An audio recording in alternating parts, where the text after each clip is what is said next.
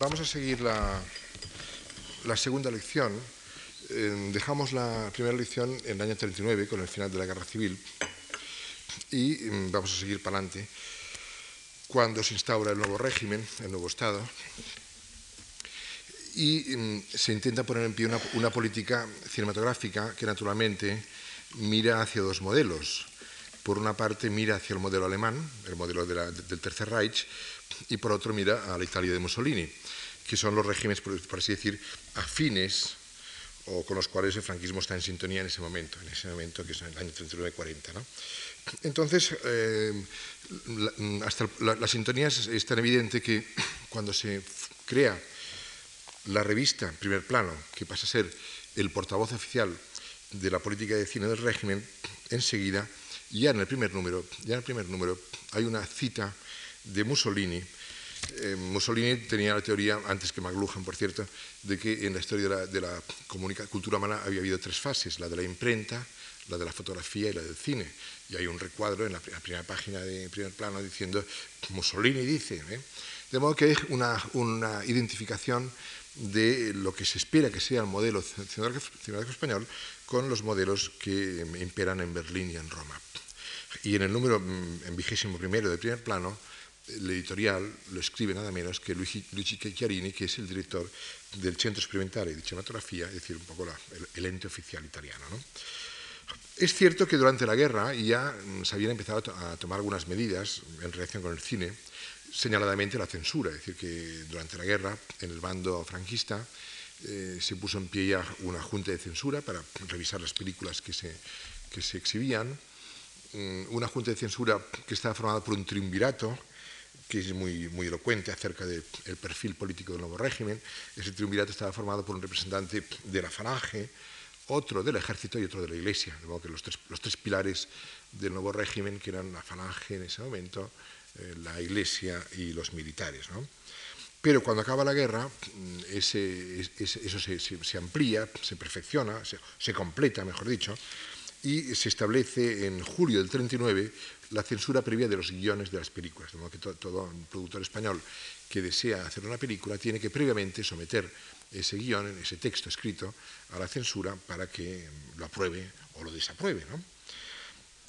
Eh, cosa, por cierto, importante porque el cine extranjero que se importaba no estaba sometido a la censura previa, de modo que el cine español nacía cojo o nacía handicapado porque eh, está en desventaja con el cine que llega de Hollywood o de otros países que evidentemente no ha padecido este filtro previo que es la censura de guiones. Pero a la vez que mm, se producen estas medidas de tipo restrictivo, restrictivo o, cercenador, mm, también se pronuncian medidas de estímulo, de medidas de promoción. Por ejemplo, las subvenciones selectivas a la producción. Se establecen unos comités de funcionarios que otorgan premios sindicales, subvenciones ministeriales, lo cual tiene un sentido, es decir, que es una forma de dirigismo en la medida que indica cuáles son las rutas aconsejables. Cuando si uno hace una película eh, glosando las loas del ejército, pues tiene muchos premios. De modo que los premios vienen a ser, como ser selectivos, una, forma por la cual el régimen indica cuáles son los géneros más idóneos o preferidos y que merecen un premio y en su contrario, los géneros que, o los géneros, tratamientos, temas que merecen, no merecen apoyo, con lo cual orientan el sentido, las tendencias, los gustos de la producción. También se establece como novedad interesante el doblaje obligatorio, de las películas al castellano. En abril de 41, el Ministerio de Industria y Comercio mm, obliga a que todas las películas que se exhiben en España, mm, extranjeras, estén dobladas al castellano. Esta ley era una aplicación, una copia de una norma que Mussolini, que la Italia de Mussolini mm, implantó el año 30 con la formulación bien curiosa de, titulada Legge di difesa del idioma, ley de defensa del idioma. Entonces, er, se suponía, la teoría que subyacía esta, esta ley era que la lengua italiana debía defenderse contra la invasión de extranjerismos y barbarismos. Entonces, en esa posguerra heroica y triunfalista, mm, con el pretexto, con el argumento de defender el idioma español, se obliga a que todas las películas extranjeras pasen a doblarse. Lo cual tiene por lo menos dos implicaciones. Uno, que introduce un elemento de censura en los, diálogos, porque los diálogos se manipulan, se corrigen, se cambian según si conviene. Y la segunda, y la segunda que fue un efecto perverso porque regaló el arma del idioma a las estrellas extranjeras. Yo les decía el último día que durante la República, en los años 30, el cine español era más popular el cine español que el cine extranjero, porque el cine extranjero se exhibía en versión original subtitulada. En el momento en que Gary Cooper, John Crawford o Greta Garbo pasaron a hablar castellano, se estaba regalando, se estaba primando al cine extranjero en detrimento del español, de ahí evidentemente. De modo que la política del nuevo régimen fue una política de bastón y zanahoria. El bastón era la censura, eso no se hace, no se debe hacer, y la subvención era la zanahoria, era el premio. También eso admite otra lectura, y es que yo he hecho mm, en algún libro, porque me parece que, hay algo de verdad en ella. Consciente de alguna forma el gobierno de que mm, la censura era severa y dificultaba al cine español competir con el extranjero, se le premiaba para, compensar esta eh, disminución o este cercenamiento de, valores eh, comerciales o atractivos. Lo malo es que esa, forma de, premio, en los años 40, a partir del año 43, 42-43, mm, adquirió la forma, también perversa, de que el productor que hacía una película española se le regalaban licencias de importación y doblaje de películas extranjeras que era una forma de admitir que el cine español era un cine inferior. Te regalamos como premio licencias para que importes películas americanas. ¿Qué ocurría? Ocurría que muchos productores hacían las películas españolas de mala manera, de cualquier forma, y les importaba un pito estrenarlas porque lo, que querían de verdad era las licencias de importación y el negocio de verdad lo hacían importando cine americano. De forma que la película española que generaba este premio ni se llegaba a estrenar porque les importaba un pito. De modo que ese mecanismo de regalar a los productores licencia de importación se convirtió en un mecanismo perverso que ninguno al cine español, que quedó muchas veces en el cajón, porque los productores lo que querían era importar cine extranjero de más atractivo comercial.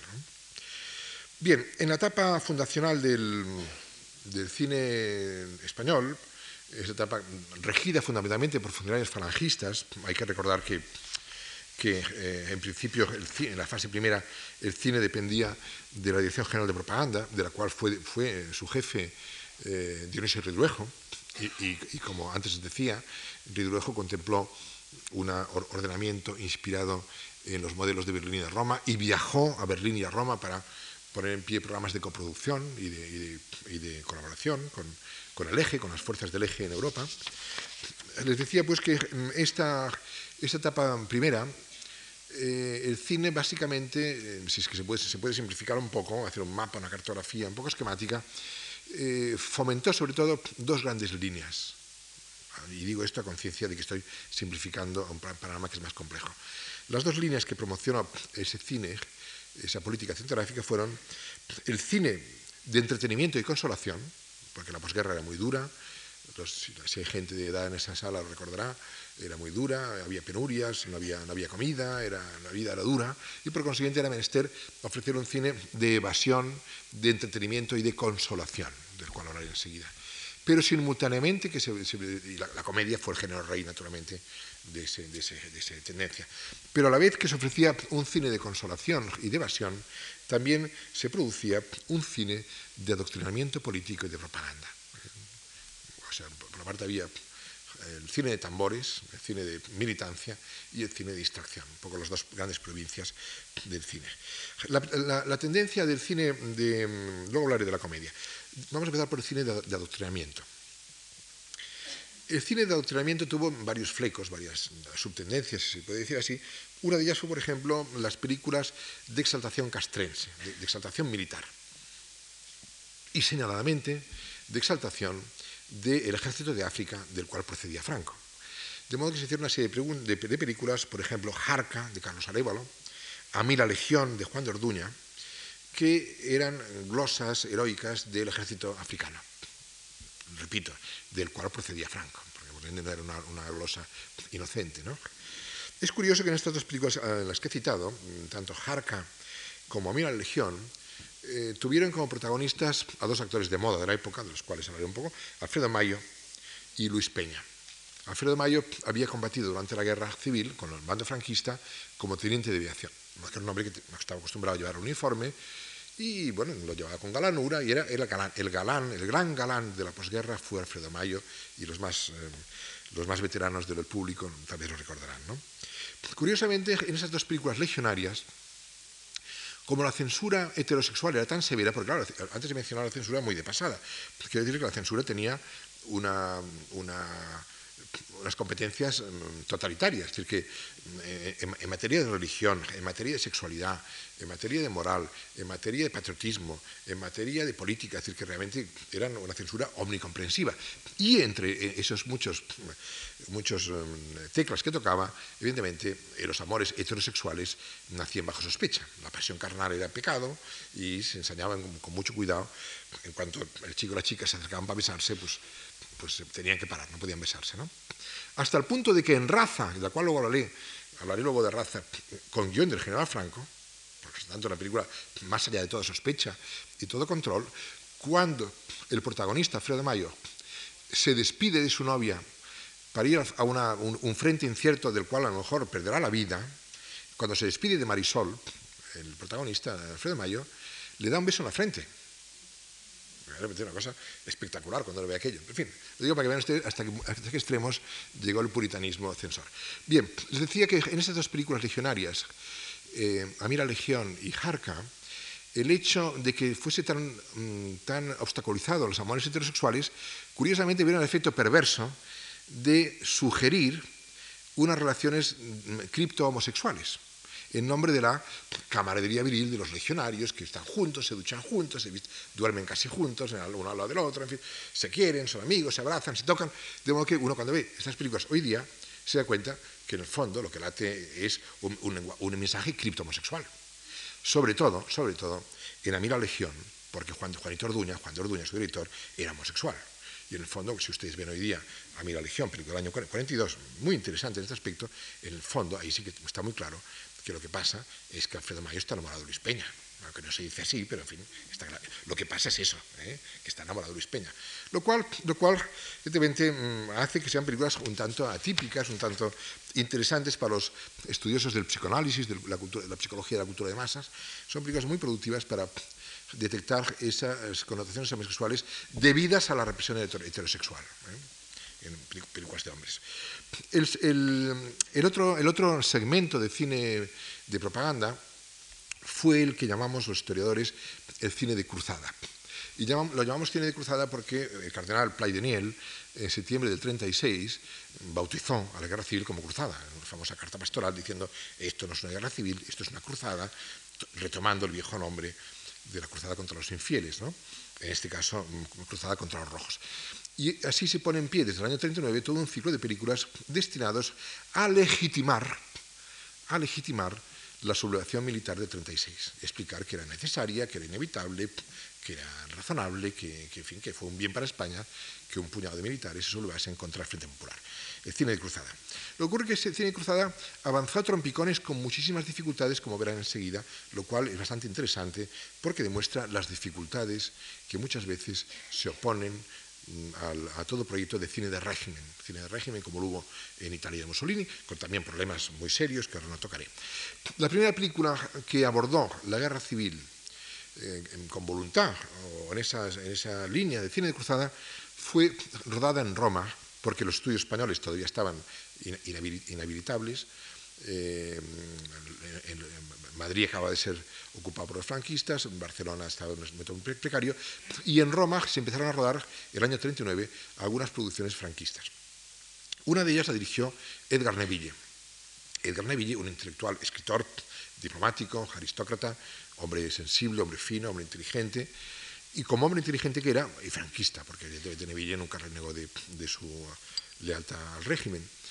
Mm, cuando Neville rodó en Cinecittà, en Roma, frente de Madrid, porque la película se llama Frente de Madrid, aunque en Italia, por razones comerciales, la llamaron, agárrense ustedes, Carmen Fray Rossi, Carmen entre los rojos, en, la película se llama en Italia Carmen Fray Rossi, Carmen entre los rojos.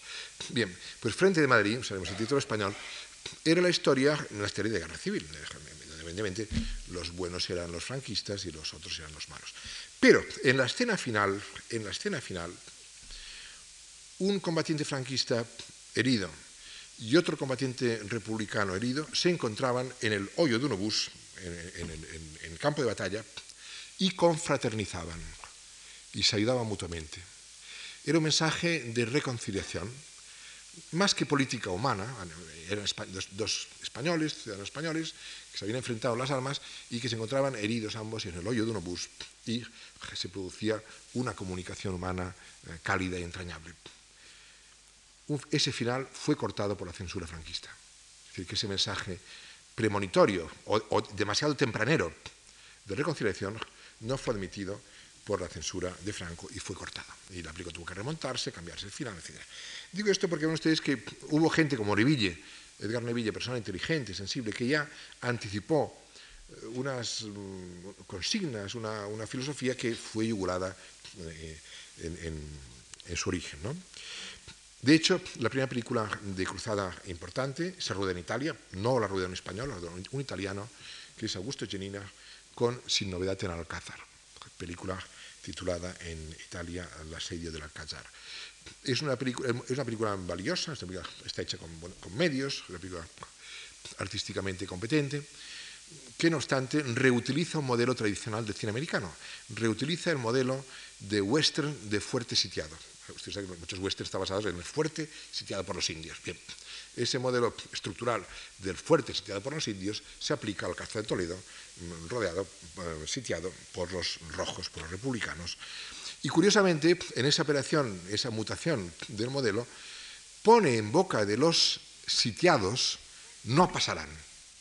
Es que toma el eslogan de la defensa de Madrid, de los republicanos, que era no pasarán, y la pone en boca de los asediados franquistas diciendo no pasarán. Ven ustedes la guerra de los eslogans y la reutilización de los eslogans en la propaganda política. Después de esta película hubo un intento, digo intento porque verán ustedes también acabó muy mal, de hacer una película de glosa y de loa de la Armada, de la armada mm, Española franquista. Y la RKO, la RKO Radio, una productora americana, una casa americana, seguramente por razones eh, oportunistas, porque el mercado español estaba siendo invadido por el cine alemán y las potencias del eje estaban haciendo una hegemonía en el mercado español, decidió hacer, para halagar las, las, autoridades españolas, para conquistar una posición favorable, decidió producir una película de propaganda franquista. Digo oportunista porque era una casa norteamericana que, para congraciarse con las autoridades, decidió entrar en ese juego. Y así la RKO produjo una película llamada El crucero Baleares, el año 40. Y confió su dirección a un mexicano, un actor mexicano, que se llamaba Enrique del Campo, que había trabajado durante la guerra en los servicios de inteligencia franquistas. Parecía una inversión segura políticamente, del, campo procedía de los servicios de espionaje franquistas, era un hombre leal, y se le confió la película. ¿Qué ocurrió? Ocurrió que la Armada mm, facilitó el rodaje, prestó, prestó un, buque, gemelo, del, ustedes saben que Baleares fue hundido durante la guerra, prestó un buque, gemelo para que pudiesen rodarse todas las escenas, colaboró con el rodaje, y eh, la película pasó a censura, pasó por censura, fue aprobada por la censura, sin ningún, ningún, obstáculo, pero, pero antes del estreno hubo un pase privado, un pase restringido, al cual asistieron las autoridades del Ministerio de Marina. Y cuando vieron aquello se horrorizaron y hicieron prohibir la película. La verdad es que no sabemos, porque la película se ha destruido. La, orden fue de destruir incluso el negativo de la película, de modo que el Crucero de Baleares no existe. Únicamente existe su guion. Lo único que podemos juzgar la película es por su guion. Hay dudas, hay, hay varias versiones sobre por qué las autoridades de Marina encontraron que la película no podía circular. Unas mm, aluden a su mala calidad artística, que es una película de baja calidad. Otras, y el guion, la lectura del guion indicaría que podían ir por ahí los tiros, es que se daba una visión de la oficialidad de los marineros españoles, pues de, salían con chicas y había problemas de faldas, de novias y novios, y mm, una, imagen frívola de la oficialidad de la marina española. Una imagen frívola que salían con las chicas y van de baile, en vez de poner el acento, como se debía, en el heroísmo, la disciplina, la austeridad, los valores castrenses, etc. Probablemente por esta razón fue, la película fue repodiada por los, el Ministerio de Marina y fue prohibida y destruida, como les he dicho hace un momento. Bien, después de este fracaso, fíjense ya son dos fracasos. Frente de Madrid, el final cortado. Eh, Cruz de Baleares, eh, eh, prohibida. Entonces, eh, Antonio Román, que es un director nuevo, hizo, intentó decir, bueno, ya se ha hecho la infantería, se ha hecho la marina, vamos con el aire. Antonio Román hizo Escuadrilla. Escuadrilla, una película de Loa, de la, aviación franquista, en la cual trabajó como protagonista Alfredo Mayo. Fue la película que lanzó a la fama Alfredo Mayo, Escuadrilla. Antes he dicho que combatió Alfredo Mayo como, como oficial de aviación. Pero, curiosamente, también decepcionó porque en el fondo, en el fondo, Escuadrilla era una comedieta de pilotos y una chica guapa. ¿eh? Y la chica guapa, como, como, estudiaba en el extranjero, venía de estar en Inglaterra, pues era, era políticamente indiferente, no era, no, era una mujer mm, entusiasta de la causa franquista. Entonces había por un lado el, el, tema que los pilotos a las chicas les gustaban, en fin, era una historia de, de, de eso, de amoríos, con un leve mensaje político, porque al final la chica es extranjera, mal formada por estudiar en Londres, acaba convencida que la causa franquista era la buena, ¿no? que había una especie de conversión ideológica. Pero mmm, desagradó porque no tenía esa altura épica que se pedía en un cine de, de imperio, sea, en esa época se hablaba mucho de España es un imperio, una grande libre, era una comedia, era una reutilización de formatos y modelos de cine comercial con unas leves inyecciones de propaganda política. Por consiguiente, era también un producto frustrado. Lo mismo ocurrió con, eh, cuando eh, Juan de Orduña retomó el modelo del melodrama lacrimoso, melodrama folletinesco, para hacer una película llamada, el año 41, ¿Por qué te vi llorar? Y les voy a contar el argumento porque merece que se lo cuente. Es un argumento extremadamente elocuente.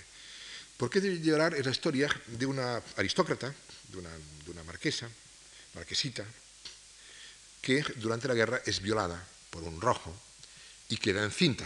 Fíjense ustedes. ¿eh? Violada por un rojo, la marquesa, violada, queda encinta de un rojo. Por supuesto, en esta época el aborto es que ni, es que ni, ni, se, ni se, inventaba, vamos, ni existía. ¿no? Entonces, claro, ha de, ha de pechar con, con, lo que lleva dentro. ¿eh? Y entonces, claro, está, está triste, está con, vive un drama. Y un día, mm, un, obrero electricista, un, modesto y humilde obrero electricista, trabajando en su casa, ve, su problema y se ofrece a casarse con ella para reparar, para reparar el, problema. ¿no? Con lo cual se produce, de paso, una reconciliación entre las sociales, los ricos y los pobres unidos, todos juntos. Pero ¿qué ocurre? Ocurre que entonces empiezan la maledicencia, diciendo, ese tío, uy, ese tío debió ser aquel que esa, ese, fue aquel, seguro, o ese va por la fortuna, ¿no? La maledicencia, el cerco, el rumor hasta que él demuestra que él no pudo violar a esta señora porque era un mutilado de guerra incapaz de violarla. Bien, les cuento esa historia porque realmente este melodrama, ¿por qué te vi llorar? Porque se compadece de ella, el, título es porque el, obrero se compadece de ella porque te vi llorar, naturalmente, y por eso se casa, se propone casar. Bien, es un disparate, que para mayor disparate todavía, para mayor disparate todavía, bueno, disparate pero con intención, porque la imagen de la noble violada por un rojo es una imagen alegórica, es un emblema, es decir, las clases altas, la España noble es violada por las turbas rojas. Eh, eso no es inocente. ¿no? Y luego al final es una reconciliación de clases, ¿eh? los ricos y los pobres juntos y felices. ¿eh? Modo que no es inocente el guion. Pero, no solo no es inocente, sino que para más, por alguna extraña perversión de Juanito Orduña, hizo que eh, lo, los papeles protagonistas fuesen, fuesen a Pastora Peña y, y a Luis Peña, a dos hermanos, con lo cual el espectador viendo aquello le parecía muy raro que dos hermanos tuviesen una fer de amor, aunque luego, luego finalmente pasaba esto que pasaba, que el otro no podía. Pero en fin, era como todo muy raro, muy exótico, ¿no? un melodrama con los dos hermanos que tenían esta relación tan rara. Bueno, es una película muy exótica, finalmente muy mala, pero muy exótica. ¿no? Bien, visto, visto que el cine, de, el cine de cruzada no funcionaba, no, se acababa de encontrar el modelo, no, pese a estar buscado y, y, y protegido y subvencionado por el régimen, no acababa de salir, es cuando Franco escribe el texto de raza para ofrecer un modelo y una guía, y un guía para el cine que debe hacerse. Y Raza, en ese aspecto, es un modelo ejemplar. Y lo digo sin ninguna ironía, realmente ejemplar en la medida que realmente es un texto perfectamente articulado, en donde hay una, una, un diseño político coherente, ¿eh? a diferencia de estas cosas que hemos comentado hasta ahora. ¿no? Bien, es verdad que Raza es un melodrama, es un melodrama, es un melodrama familiar, ¿eh? porque Eh, el texto de raza, yo tengo publicado, si a alguien le interesa, un librito. Yo, yo publiqué un librito analizando el, eh, texto de raza, porque me pareció, me pareció extraño y me, me, intrigaba, porque Franco había escrito un libro, en fin, y, lo, estudié, lo analicé, y descubrí que está lleno de claves autobiográficas. Realmente, raza es un poco una confesión personal, eh, porque realmente todos los elementos, o muchos elementos del texto, son referentes a su biografía. ¿no? El, protagonista eh, que, no, que, no, puede estudiar en la escuela naval, pero se hace oficial de infantería como Franco, familia gallega como Franco, dos hermanos, uno republicano como Ramón Franco y otro. Y realmente es está hablando de sí mismo, sublimándolo, maquillándolo, pero es, una, es un texto, es una especie de confesión autobiográfica en, muchas, en mucha medida raza. Pero además de ser de ese interés que ya es muy grande, psicoanalítico, autobiográfico, de confesión íntima, eso ya le da gran interés, sobre todo, Raza es una alegoría política de la familia española desunida por la guerra. Familia española en sentido recto y figurado. Recto, la familia española, dos hermanos, uno que va al bando republicano, otro al bando franquista, y se enfrentan en la guerra. Figurado, la patria española, la familia española desgarrada en dos bandos por la guerra. De modo que es una película en sentido mm, pertinente, pertinente y coherente. ¿eh? Que por cierto, ustedes saben que esta película esta película mm, se estrenó en el año 41 eh, y luego ¿qué ocurrió? Ocurrió que bueno, se estrenó como con mucha protección, mucho bombo y platillo, porque una película, era, lo que llamaba yo en mi libro el Potemkin del franquismo, pero luego desapareció. y el año 50 eh, se, se, quiso reestrenar, pero se dieron cuenta el año 50 cuando se reestrenó, la situación del año 50 era muy distinta del 41, España estaba negociando ya las bases con los americanos, los aliados habían ganado la guerra, el eje había perdido, y entonces encontraron que había escenas muy estridentes en la película, entonces fue censurada. Y todos los planos de la primera versión que aparecen, saludos a la romana, alto, se cortaron todos estos planos. Hay toda una conversación entre oficiales de Marina en que critican a Estados Unidos por Cuba, por la guerra hispano-cubana, eso desaparece en la, versión que de que hubo una, especie una, una nueva versión mm, censurada, amputada, endulcorada para no ofender a los aliados que habían ganado la guerra. Y esa versión había desaparecido porque, claro, al, remontarse, al cortarse, pues se extinguió la, original. Pero finalmente el año pasado apareció en, la temática de Berlín, apareció la copia original. Y hoy día tenemos, hemos recuperado la copia original que tiene ocho minutos más que, la que teníamos en España, que es la versión del año 50, versión manipulada o censurada, y eh, tiene mucho interés realmente, además tiene mucho interés comparar las dos, porque uno se da cuenta lo que se, lo que se ha quitado y por qué se ha quitado, porque en ese evento no era pertinente. Bien, en todo caso, mm, para, para dirigir Raza se convocó una especie de examen a los directores más famosos del cine español, como, como, en un colegio, ¿no? Se dijo, aquí tenéis un guion, sin decir quién era el guionista, aquí tenéis un guion, planificar las, los 100 primeros planos. ¿eh? Hicieron el ejercicio, y el ejercicio fue corregido, fue sometido en el Pardo y se eligió para dirigir la película a José Luis Sáenz Heredia, del cual hablé el último día, que era primo, primo hermano de José Antonio I Rivera. Entonces Sáenz Heredia cuenta en alguna entrevista que cuando le dijeron, eh, has sido elegido tú, el guion es de Franco, dijo, oye, no estoy preparado, es una orden, es una orden, bueno, una orden, pues dirigió la película. Y ahí está. Luego, luego, bien, la película, evidentemente, Raza es una película emblemática, porque es una de las yo creo que es la única película de la historia del cine cuyo argumento, cuyo argumento literario, ha sido redactado por un jefe de Estado. El único caso que se acerca un poco es el de Mussolini. Mussolini tiene un texto teatral que escribió en colaboración con otra persona sobre Napoleón, figura también Napoleón, Benito Mussolini sabía mucho también en Napoleón como un espejo, que fue llevada al cine más tarde. Pero en fin, pero realmente es una película en raza muy singular y muy interesante por muchos conceptos. Bien, el caso es que a pesar de que Raza eligió un modelo a seguir, canónico y ejemplar, tampoco resolvió los problemas. Eh, bueno, Raza fue la, definitiva consagración de Alfredo Mayo. Alfredo Mayo ahí, triunfó como gran galán de posguerra, que era un personaje primo hermano de un, personaje de cómics llamado Juan Centella. supongo que los más veteranos lo recordarán. Un personaje monolítico, granítico, forzudo, imbatible. Pero si ustedes analizan los personajes que interpretó Alfredo Mayo en la pantalla, descubrirán que Alfredo Mayo encarna lo que llama el psicoanálisis el complejo de Aquiles. El complejo de Aquiles es aquellas apariencias de personaje imbatible, eh, en fin, granítico, como he dicho antes, pero que esconden alguna debilidad íntima que está ahí escondida, ¿no? Homosexualidad latente, alguna enfrentación sentimental. Y efectivamente, cuando ustedes analizan las películas de Alfredo Mayo, se dan cuenta que debajo de esta fachada eh, heroica hay siempre un talón, un, un de Alquiles, un punto vulnerable que está enmascarando esta imagen de fiereza y firmeza. Les decía que Arraza, pese a ser un modelo erigido como modelo canónico, no solventó mm, esos, esas esa, esa, línea. La prueba es que la siguiente película que se hizo para glosar la cruzada, se llamó Rojo y Negro, Rojo y Negro, colores de la bandera falangista, también tuvo problemas. Rojo y Negro era nada menos y nada más que una historia de amor entre una muchacha falangista y un militante comunista aunque luego morían, luego morían trágicamente todos, había una especie de, la providencia los mataba. ¿eh? pero, en fin, pero se atrevía a plantear en la pantalla, en el Madrid eh, de, la, Guerra Civil, el encuentro amoroso de una falangista y un comunista. La película pasó por censura, fue aprobada por censura, se estrenó, pero a los ocho días, indignación en algunos ministerios, llamadas telefónicas y se retiró de circulación y nunca más apareció en la, vida pública.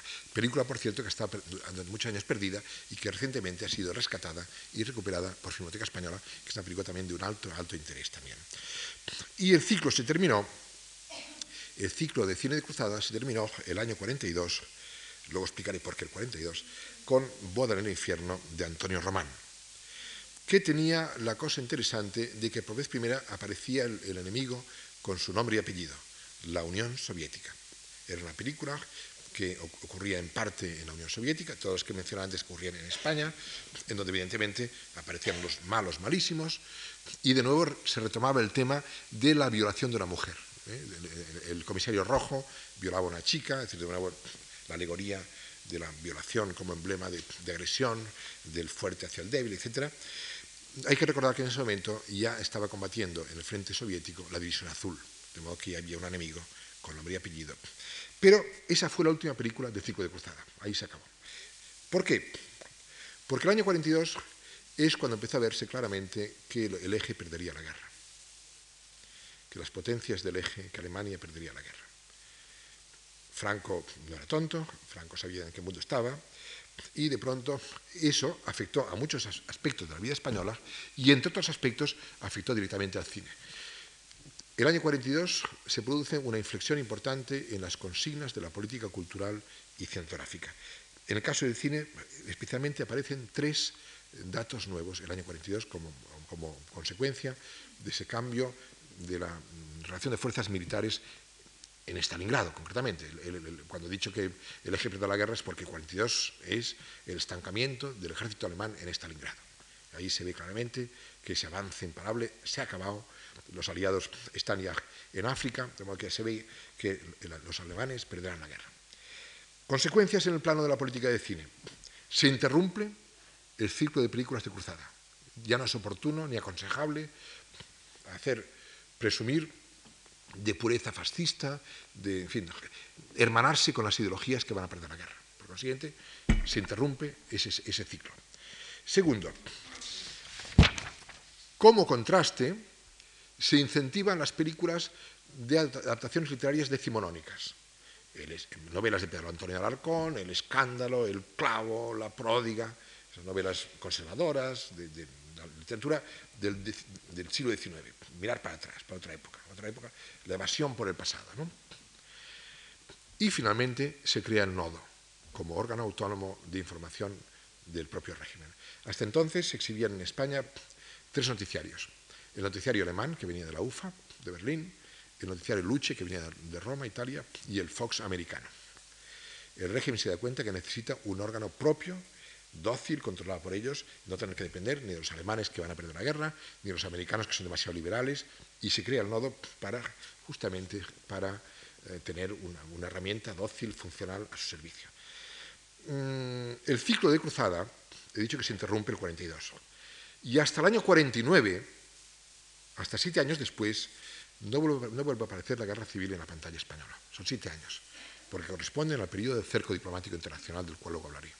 Y cuando se reanuda el ciclo, el año 49, con la película El santuario no se rinde, título emblemático, simbólico, El santuario no se rinde, el franquismo está cercado por el cerco diplomático de la ONU, el santuario no se rinde, aguantamos, ¿eh?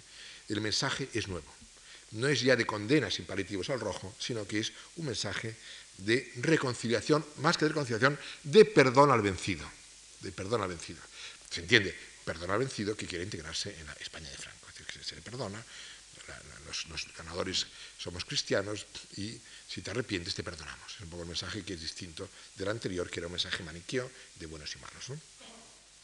Bien, por consiguiente, inflexión importante, el 42, cuando la guerra va, a perderse. En, la, comedia de consolación, a la cual me he referido como género evasivo, de evasión, de consolación, fue muy prolífico, como ocurrió en el Tercer Reich, porque cuando hablamos de cine alemán de la época nazi, todo el mundo piensa que todo eran películas de tambores, y es mentira. De, tambores eran los documentales y los noticiarios, pero el grueso, en términos estadísticos, en términos porcentuales, de la producción del Tercer Reich, el sector dominante fueron las comedias, como en la España de posguerra, porque había que entretener al personal, había que distraer a la gente, la gente quería evasión, y era muy funcional. Mm, los, temas en la comedia son muy recurrentes. Fundamentalmente, las comedias venden felicidad al público, felicidad. Y esta felicidad, sobre todo, adquiere una forma que es el ascenso social. ¿eh? El pobre se hace rico. Le toca la lotería, se casa con una chica rica. el tema del ascenso social es recurrente. Por ejemplo, Huella de Luz, que es una de las películas más características, con guion de Venceslao Fernández Flórez, ojo, Rafael Gil propone la siguiente historia. Un oficinista modestísimo que vive con su madre, frustrado. De pronto, su jefe de, su oficina le envía como premio por una, cosa que ha hecho que ha hecho, muy bien, y le envía como premio, fíjense ustedes, a pasar un mes en hotel de lujo al, empleado. Y le envía al hotel de lujo un mes pagado por el empresario. Entonces, en ese hotel de lujo, este modesto empresario, parece que son millonarios, hotel, todo el mundo va muy elegante, conoce una chica riquísima y guapísima. Y claro, se, produce un idilio entre, el chico modesto, que simula o aparenta ser rico porque está en hotel de lujo, con la chica riquísima guapísima. Claro, por consiguiente es un salto de clase ilusorio. Pero llega un momento en que por unas razones de intriga, que sería largo de contar, el jefe se da cuenta y le premia y consigue que se case con la chica rica. De modo que el tema del ascenso de clase milagroso milagroso es el tema recurrente, permanente en ese imaginario. Por ejemplo, hay otra película que se llama Ella, él y sus millones, título ya interesante, Ella, él y sus millones, año 44, de Juan de Orduña. Es una variante, porque hay ese tema del, tiene muchas variantes. Un millonario, que interpreta Rafael Durán, por vanidad busca una novia aristocrática, porque no le basta ser millonario, que ser millonario y sangre azul. Y la encuentra y por fin, no obstante, se enamora de verdad y se casan. Es decir, que el dinero, el sangre azul y, el, amor. ¿eh? De modo que siempre es un poco la conjunción hedonista entre amor y fortuna económica. En Deliciosamente Tontos, de Juan de Orduña, año 43, mm, presenta un matrimonio hispanoamericano por poderes. Ustedes recordarán que enviaba una foto y se cambia la foto por carta, se casan por carta. Ese matrimonio por poder es el matrimonio de intereses, porque así podían heredar una fortuna. Pero ¿qué ocurre? Se conocen, se gustan y se enamoran. O sea, dinero y amor. De modo que la conjunción del dinero y el amor es un poco el leitmotiv permanente de la comedia de consolación de estos años. Cuando se ve claramente ya que los aliados están a punto de ganar la guerra, irrumpe un nuevo tema interesante para los psicoanalistas y para los estudiosos de antropología, el tema del destino. ¿eh? un momento de zozobra, el año, yo recuerdo, el año 44, 45, los aliados iban a ganar, Alemania perdía la guerra, ¿qué pasará en España? Los aliados van a, echar a Franco del, poder, fin, zozobra, incertidumbre, ¿qué ocurrirá? Aparece el tema del destino. Una película de Santería titulada El destino se disculpa. Una película de Neville, La vida en un hilo. En fin, de modo que aparecen una serie de, temas. En esas películas les decía a ustedes que hay amores, pero normalmente amores castísimos. En Huella de Luz, que es una película ejemplar en este aspecto, les he explicado que la pareja, es la pareja, el oficinista se enamora de la chica rica y se hacen novios, se hacen novios. Pero no, se tocan un cabello, ni se dan un beso. ¿eh?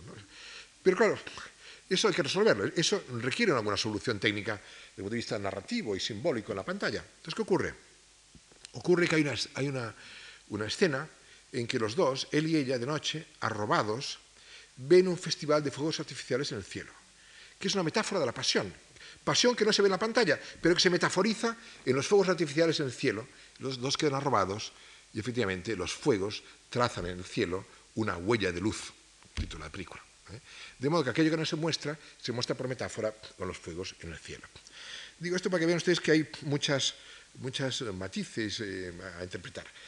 La censura no era solamente eh, afectaba a la política, a la sexualidad, a la moral, a las costumbres, a la religión, también a otros ámbitos. Una de las primeras normas de censura, por la censura, aunque era arbitraria, se hacía sus, sus normas, sus consignas, le llamaban consignas, ¿eh? consignas. Una consigna del año 40 dice así, octubre del año 40. Todas las películas deberán ser dialogadas en castellano, prescindiéndose en absoluto de los dialectos. En todo caso, se admitirá una pronunciación dialectal en los personajes simplemente episódicos. Interesante, interesante. Ustedes recordarán que en el cine de posguerra abundaron el ozuminiño, pronunciación dialectal. De modo que ahí también se estableció una discriminación. El, acento andaluz, el acento dialectal andaluz, que era el acento de los terratenientes del sur, que habían apoyado la oligarquía franquista, los terratenientes del sur, eh, que habían apoyado la causa franquista, pues se toleró el ozuminiño, eh, ozumiarma, ozumiarma. En cambio, no ocurrió lo mismo, evidentemente, ni con el vasco ni con el acento catalán. De modo que también en ese aspecto esa norma también fue infringida, ¿no? Porque, por lo explicado por las razones, ¿no? Bien, en ese, eso estaba ligado también a otra cuestión. El año 44, en esa mm, legislación mm, de subvenciones, de protecciones, copiando también a, las leyes alemanas, se creó una categoría privilegiada de películas de máxima eh, protección que se llamó películas de interés nacional. ¿Cómo se definía, cómo definía la ley, la ley, la norma del 15 de junio del 44, lo que era una película de interés nacional? Decía la ley que película de es aquella que contenga muestras inequívocas de exaltación de valores raciales o de enseñanza de nuestros principios morales y políticos. Valores raciales. ¿eh? Supongo que le sonará algo esto. ¿eh? El, el Ozumiarma entraba en la ortodoxia de los valores raciales eh, españoles, evidentemente el, catalán o el vasco no entraba en ese imaginario de los valores raciales que se quería mm, defender. Al acabar la guerra mm, se ha producido la hemorragia del exilio en todos los campos, en la literatura, en la, música, en el cine, Luis Buñuel la marcha a América, eh, Benito Perojo el 42 se marcha a América, eh, los directores veteranos no acaban de acomodarse al nuevo sistema y aparece una nueva, una nueva generación de directores. ¿eh? De Heredia, que mencionaba, Rafael Gil, Antonio Román, Juan de Orduña, y también algunos realmente con alguna personalidad acusada. Eh, a mí, parece, a mí me parece que el director más interesante de la posguerra española, y hoy día está bastante estudiado y bastante reivindicado, es Edgar Neville. Ya lo mencionaba antes, ciertamente que Neville era un hombre eh, ideológicamente franquista, pero un hombre sensible, culto, con un talante liberal, y la prueba es que su cine... Luego, al acabar la charla, hoy veremos un trocito precioso de una película de Neville, ¿eh? por consiguiente tendrán ocasión de comprobar lo que les digo. Neville era un poco la excepción, era el cine inteligente de la época, una época muy difícil, muy dura, muy oscurantista, muy represiva, y el único director que demostró un brillo de inteligencia personal y fue Edgar Neville. ¿no? Mm, concretamente les pasaré un fragmento de la película titulada La Torre de los Siete Jorobados, del año 44, que es una película de misterio. En ese, en ese panorama tan oscurantista del cine de evasión ramplón, eh, conformista y el cine de tambores, Neville optó por una tercera vía, un cine de imaginación. Y veremos luego una secuencia, a mi juicio, magistral de ese cine de imaginación de la Torre de Siete Jorobados, de lo cual hablaré luego enseguida. También en el Star System hubo un relevo. También la hemorragia del exilio afectó a actores y actrices. Por ejemplo, Rosita Díaz Jimeno, que era, por cierto, era amante de Juan Negrín, del, presidente, del jefe de gobierno. Y curiosamente, claro, ella estaba rodando en Córdoba cuando estalló la sublevación, fue detenida, era amante de Juan Negrín, fue, y luego fue canjeada. Curiosamente, yo la, conocí, la conocí, la traté en Estados Unidos, en el exilio se casó con el hijo de Juan Negrín, con el que también llama Juan Negrín, esa especie de fidelidades al apellido, o al estirpe, o a la sangre, o a quién sabe qué, ¿no? Es decir, incesto virtual, el amante del padre se casa con el hijo, en fin, no quiero entrar en juicios de moral al respecto. También se exilió Angelillo, un gran cantante, uno de los más, hoy está tan de la copla, hay tantos libros de copla, ¿no? Angelillo fue una de las grandes voces de, ese periodo, y popularísimo, popularísimo. Buñuel lo utilizó mucho en sus películas de filmófono. Se exilió también en Argentina. De modo que hubo una hemorragia también en el Star System.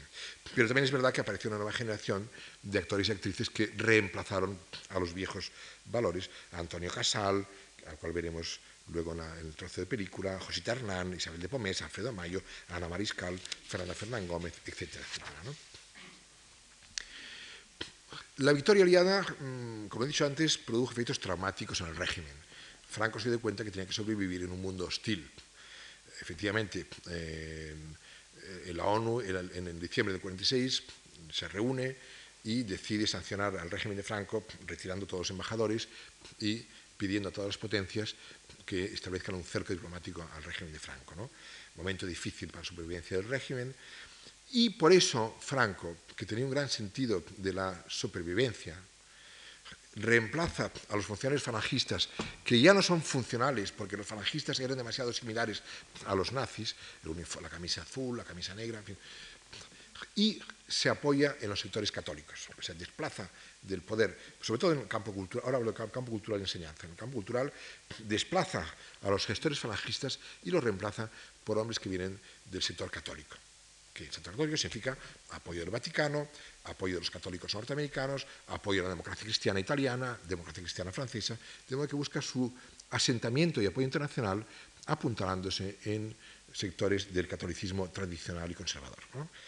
Eso tiene su plasmación, efectivamente, y, por ejemplo, cuando acaba la guerra, se suprime la Junta de Censura, así llamada Junta de Censura, y se crea una junta que hace lo mismo, pero le cambia el nombre, y se llama Junta Superior de Ordenación Cinematográfica.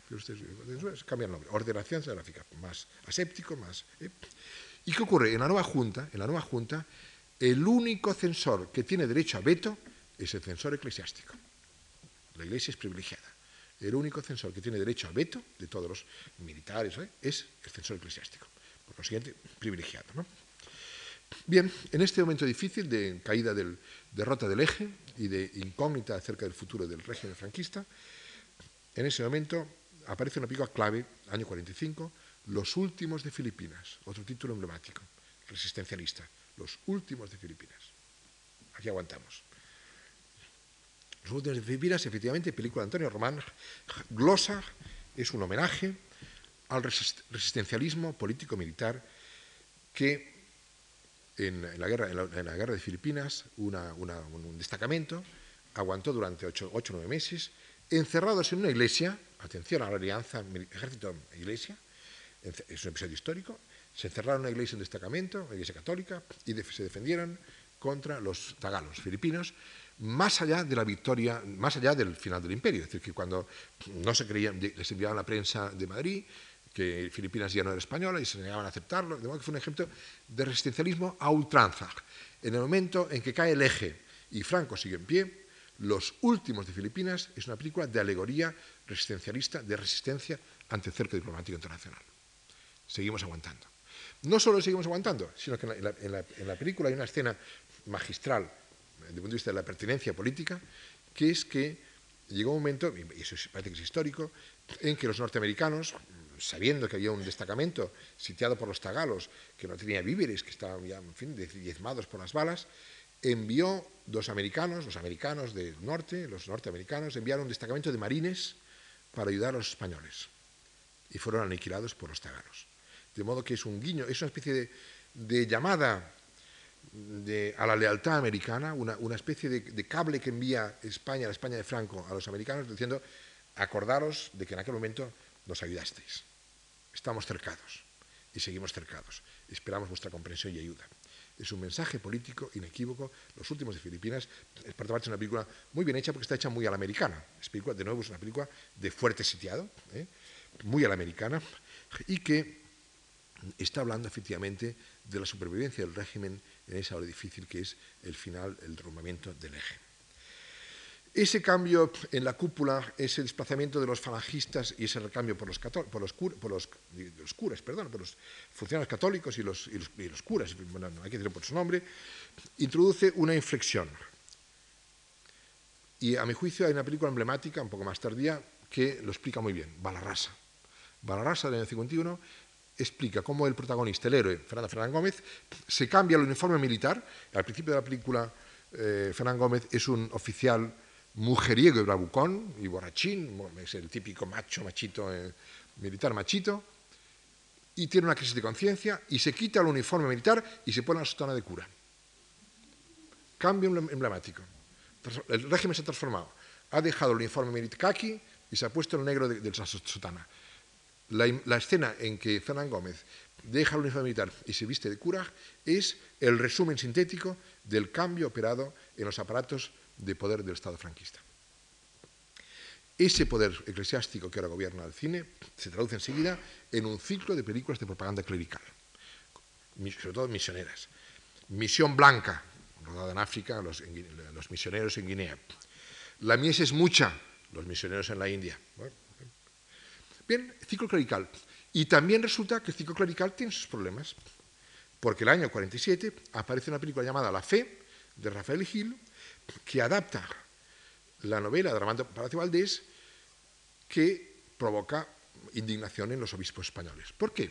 Porque la fe, tal como la novela de Palacio Valdés explica, es la historia de un cura joven de pueblo que es acosado sexualmente, hoy día se llama así, entonces se llama así, acosado sexualmente por una jovencita histérica, una chica muy turbulenta, que se enamora del cura y le, persigue y la, cosa, la, palabra es la cosa, ¿no? se dice acoso, acoso sexual del cura por parte de la jovencita que interpreta, por cierto, Amparito de Rebelles, porque la única mujer que en la posguerra se pudo manifestar como mujer deseante era Amparo Ribelles, no sé por qué, pero en todo caso, Amparo Ribelles asedia sexualmente al cura, el cura tiene, tiene, se atormenta, suda de noche, reza, está...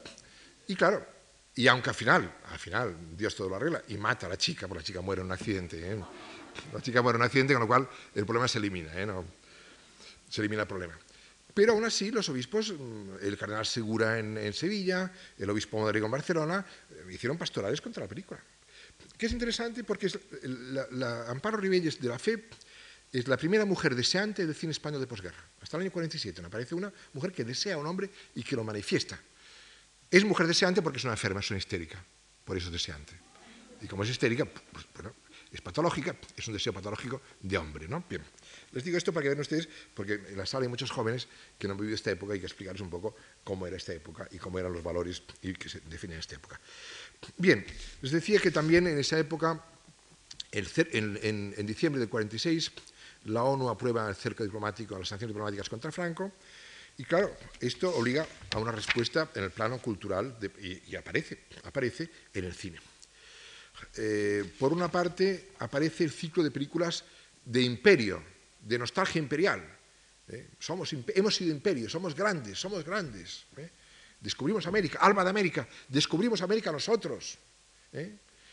vencimos a los franceses, Agustina de Aragón. Aparece un ciclo de películas históricas que son un mensaje de afirmación imperial y de mensaje antiliberal y antieuropeo.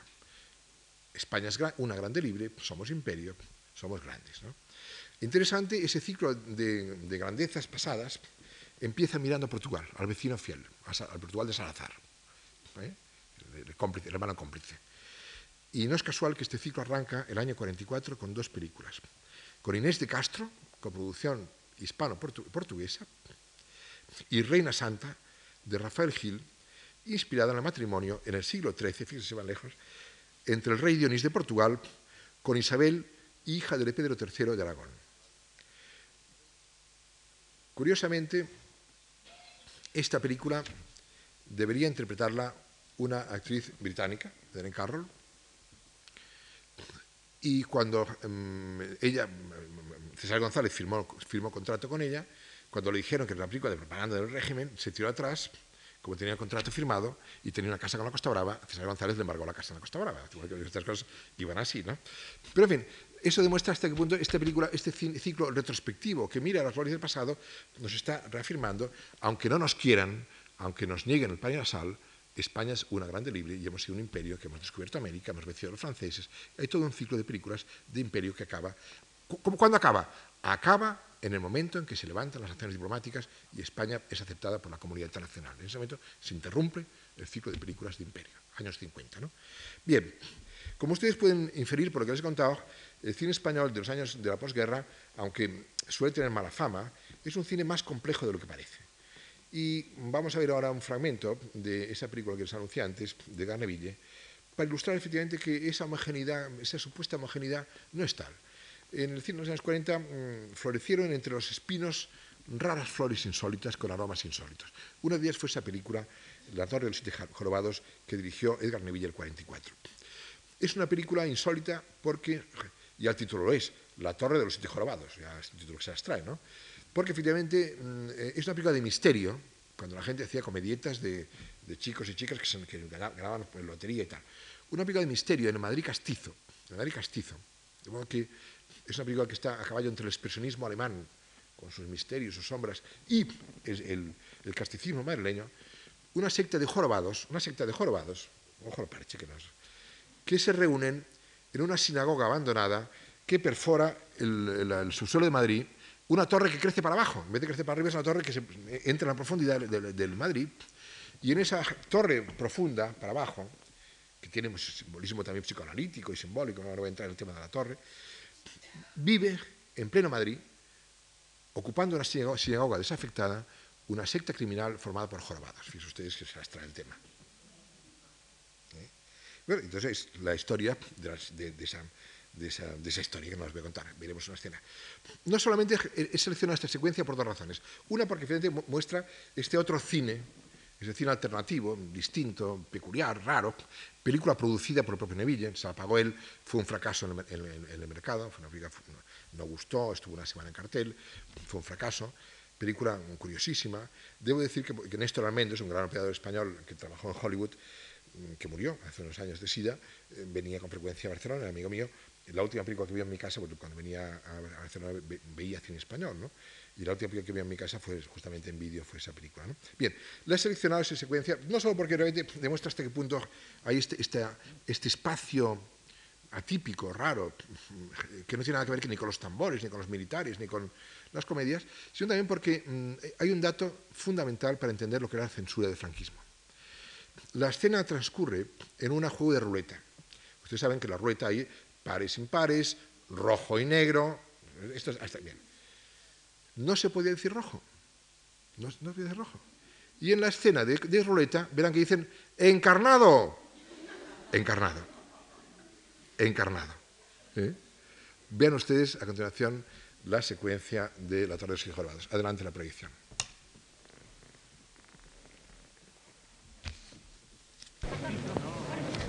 Hola, ¿qué tal, Leonardo? Bien, a dar una vueltecita por aquí. ¿No juega usted? Eh, sí, voy a jugar un durito a ver si se convierte en cuatro. Buena suerte. Gracias.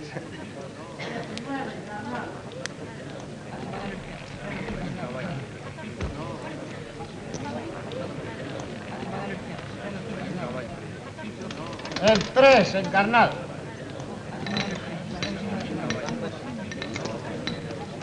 Haga juego, señores.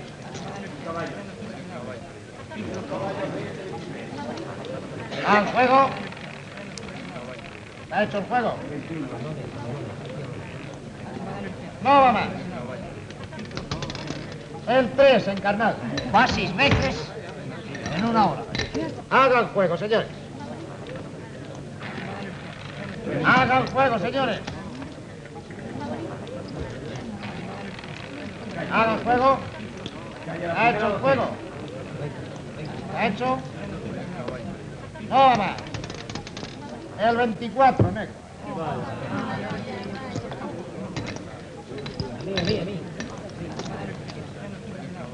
Hagan fuego, señores.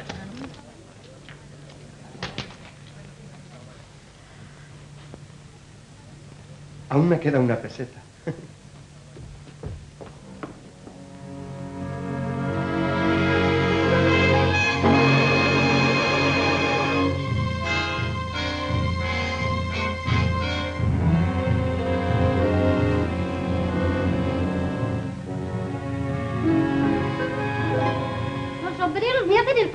Vamos a estar un momento nada más. No importa, tienen que dejarlo. No se puede pasar con sombrero. Si no es más que un momento. Está terminantemente prohibido. Ah, bueno, bueno, bueno. pues tengo-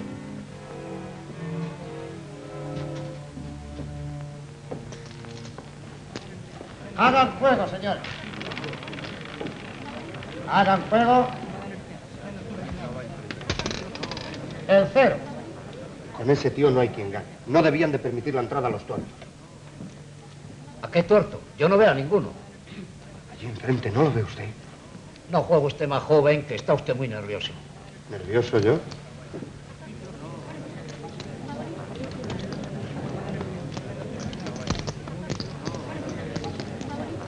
Hagan fuego, señores.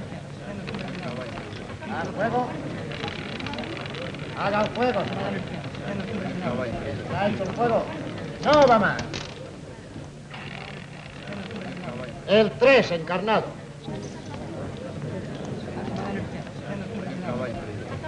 ¿Deja usted toda la apuesta, caballero? No, señor.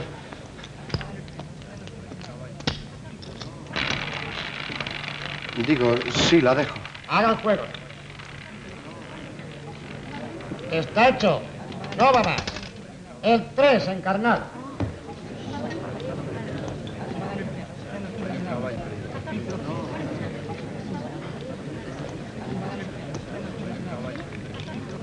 Vaya, eso es que se ha ido el tuerto que usted veía.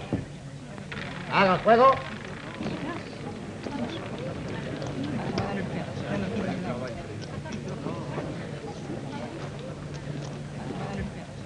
Me gustan los hombres que no se asustan. Según de lo que sea. No va más. El 20 negro.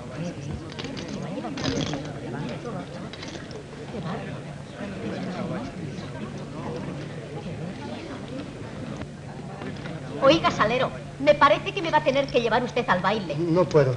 Estoy comprometido. Hagan fuego, señor.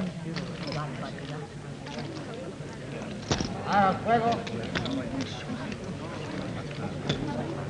Hagan fuego. Venga. Pero no voy a aprovechar la racha de... No, ha terminado la racha. Si continúa usted jugando, perderá. Acompáñeme. Tenemos que hablar. El 18 encarnado. Oiga, que hagan de usted otra vez con las fichas que se le cayeron. Muchas gracias. Pero se marcha usted. Sí, sí. ¿Por qué no sigue? Porque no me deja él, ¿Quién no le deja? el tuerto. ¿Quién ha dicho que no le deja? Que no le deja el tuerto. ¿Ha visto usted algún tuerto? Yo no. Ni yo. Debe estar loco.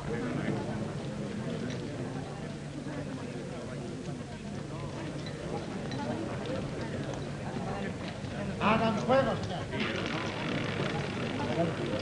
Hagan fuego. Hecho.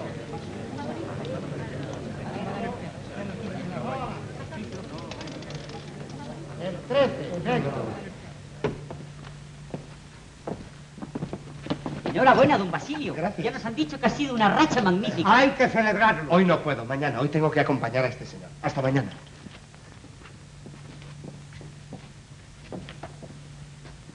Oye, ¿a quién ha dicho que tenía que acompañar? Ha señalado hacia aquí. Y ahí no había nadie. Y él se ha marchado solo. Ese muchacho no está bueno. Bien, eso es todo. El martes que viene seguiremos con esta lección española. Muchas gracias.